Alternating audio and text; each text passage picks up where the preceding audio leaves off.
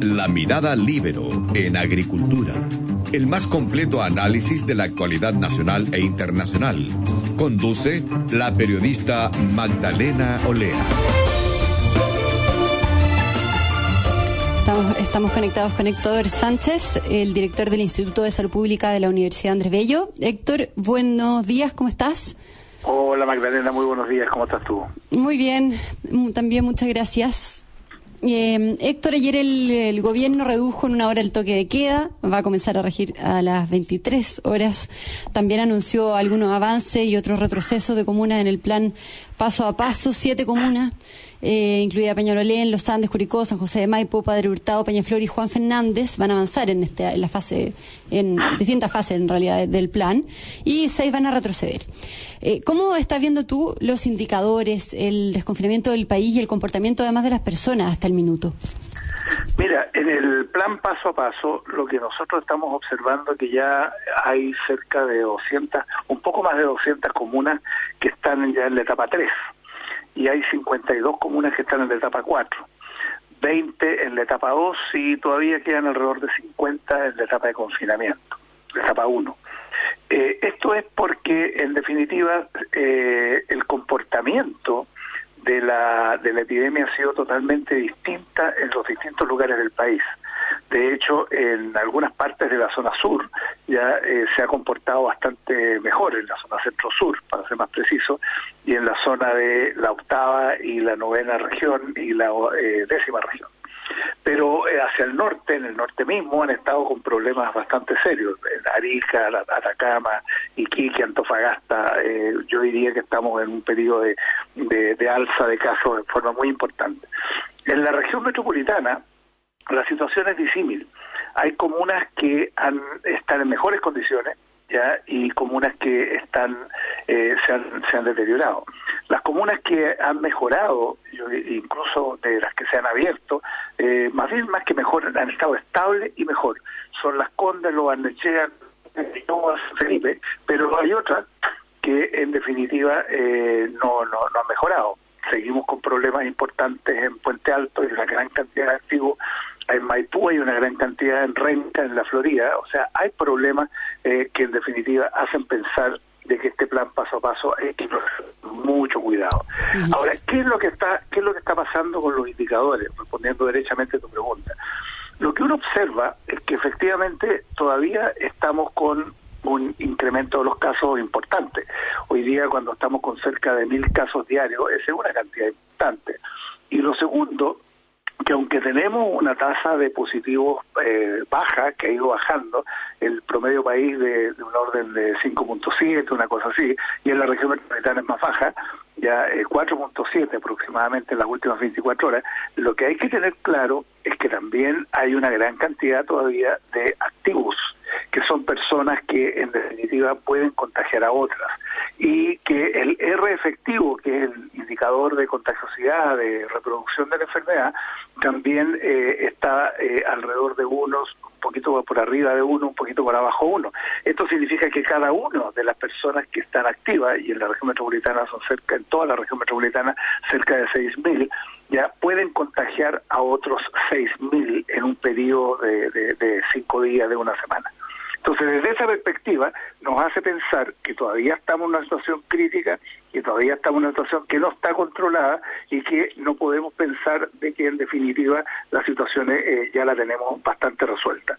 El otro elemento que hay que evaluar y que eh, básicamente eh, va más allá de los indicadores epidemiológicos es el comportamiento de la sociedad en el desconfinamiento. Mm. Y aquí hay un tema que ha estado bien en la discusión en los últimos días, el por lo que ha ido pasando, por lo que ha ido pasando en, en la en la región, eh, perdón, en la comuna de Santiago, en la comuna de Estación Central, claro. que en definitiva por distintas razones, pueden, pueden haber razones muy justificadas. Algunos plantean de que era gente que tenía, pues, estamos hablando por ejemplo del ejemplo del, del mall del mall chino, creo que le llaman, ya que en definitiva se llenó de mucha gente y que en definitiva ya eh, pueden haber razones de que la gente fue a comprar para abastecerse, para poder distribuir y poder ganar eh, algunos, algunos, algún recurso, para poder subsistir.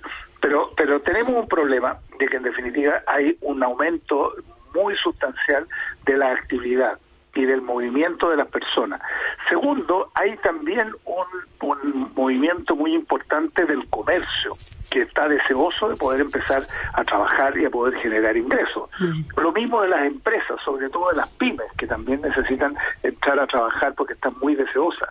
Y lo tercero, que producto de lo anterior, también hay un gran movimiento del transporte ya que no nos olvidemos que el transporte eh, eh, es, una fuente de contagio muy importante porque allí se produce en un espacio cerrado una gran concentración de personas. Y por último está el comportamiento de las personas propiamente tal.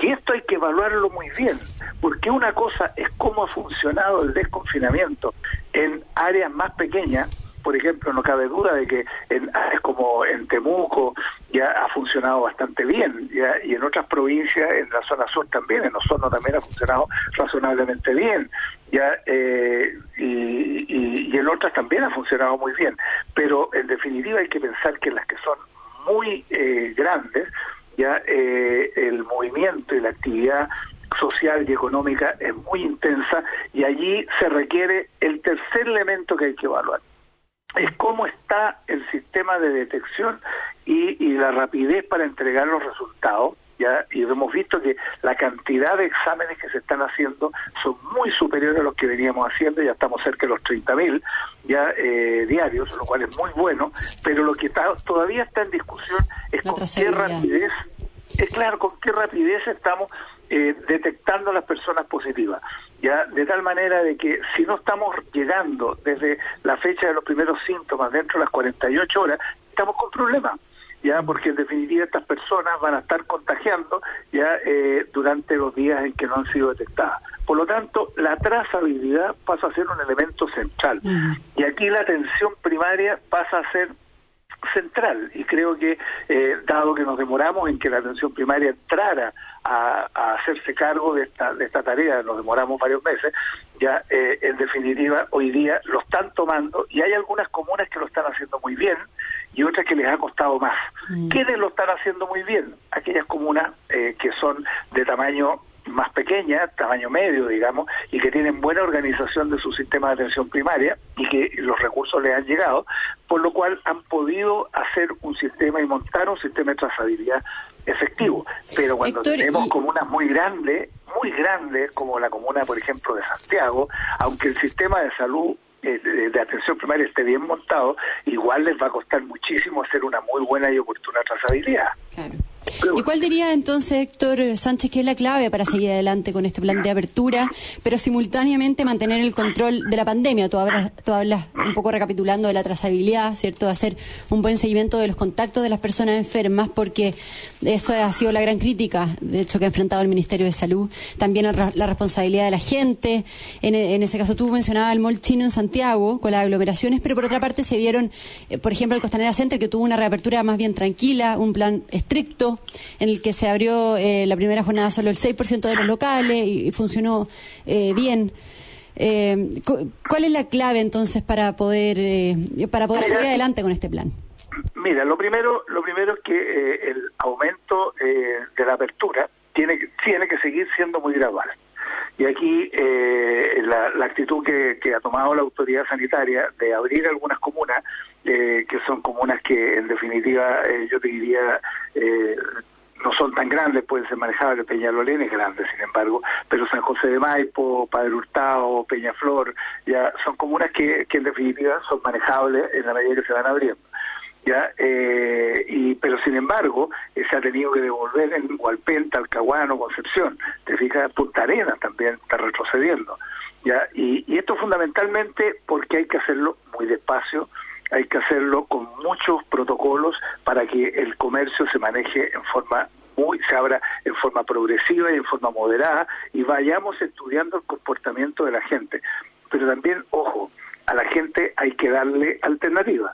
Yo creo que la gente que está, eh, que se detecta positivo, es gente que necesita apoyo, es gente que necesita que eh, estén aislados, pero para que estén aislados hay que darle las condiciones y las condiciones, eh, no basta con tener las residencias sanitarias, si es que además a estas personas no se le dan las condiciones para que en definitiva, por ejemplo, hay personas que no quieren dejar su casa porque tienen temor a que le pase en su casa.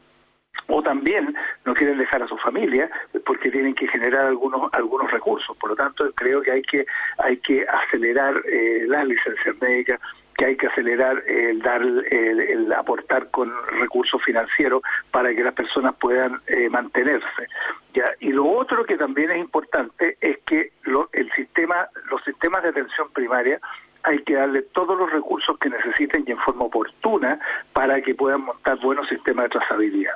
Yo sé que el Ministerio está haciendo acuerdo con varias universidades para, para disponer de alumnos ya de últimos grados de carrera, pero estos tienen que integrarse a los sistemas de atención primaria para que en definitiva puedan tener buenos sistemas de información, buenos sistemas de comunicación ya y a continuación gente entrenada para poder hacer un seguimiento de tal manera de llegar a detectar que, que los positivos que se detecten el 80% venga de los contactos ya controlados, ¿no es cierto? Y que en definitiva se hagan dentro de las primeras 48 horas de eh, detectado el caso positivo. Por lo tanto, desde esa perspectiva creo que es clave eh, tomar esta medida. Mm, eh, estamos conversando con Héctor Sánchez, director del Instituto de Salud Pública de la Universidad Andrés Bello. Héctor, nos quedan poquitos minutos, pero ¿cuándo tú crees, considerando todo esto que hemos conversado, que las comunas de la región metropolitana, que primero entraron a la etapa de transición, debieran pasar ya a la tercera fase? y también, ¿cuánto ves tú que va a durar todo el plan? Porque en principio se hablaba, ¿cierto?, de creo que ocho semanas aproximadas, si es que todo salía bien, pero al parecer esto ha estado medio estancado y podría durar más.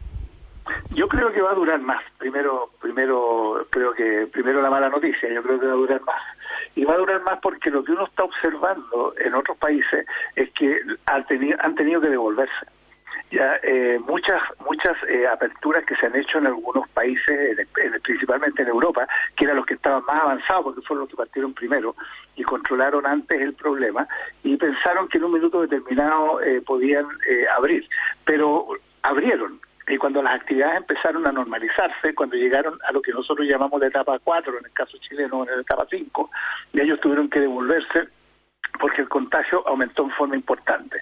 Y hoy día están, están en ese en ese en ese proceso. Por lo tanto a mí no me cabe duda que mientras no dispongamos de la vacuna y de un tratamiento efectivo, yo creo que vamos a estar avanzando en algunos lugares, retrocediendo en otros lugares. Yo creo que es muy difícil hacer una predicción de qué comunas se van a abrir en qué momento, porque hay muchas cosas como las que yo te mencionaba que la autoridad sanitaria tiene que evaluar, ya y que no solamente son los indicadores epidemiológicos, que era lo que se pensaba en un primer minuto, que con los indicadores epidemiológicos, claro, con indicadores muy precisos, se tenía claridad de qué se podía abrir o qué no. Pero nosotros vemos que cuando está en confinamiento, la sociedad y, el, y, el, y, el, y la epidemia se comporta de una determinada manera. Pero tú cambias esa condición y empiezas las aperturas y cambian dos condiciones. Uno, cambia el comportamiento de la gente, lo cual es obvio, y a mm. continuación también cambia la contagiosidad. Y ahí se empieza a producir un problema que va a depender fundamentalmente la velocidad de la capacidad del sistema de salud para, para disponer de un muy buen sistema de detección oportuna y trazabilidad. Esa es clave. Y por otro lado, no nos olvidemos, y lo digo todos los jueves cuando conversamos, la educación ¿ya? y el liderazgo de la autoridad sanitaria es clave para que la gente haga caso de que estamos frente a una eh, enfermedad que es compleja, que es grave y que puede ser muy peligrosa para grupos de alto riesgo. Perfecto. Héctor Sánchez, director del Instituto de Salud Pública de la UNAV. Muchísimas gracias de nuevo por haber estado acá en el programa. Un placer, Magdalena.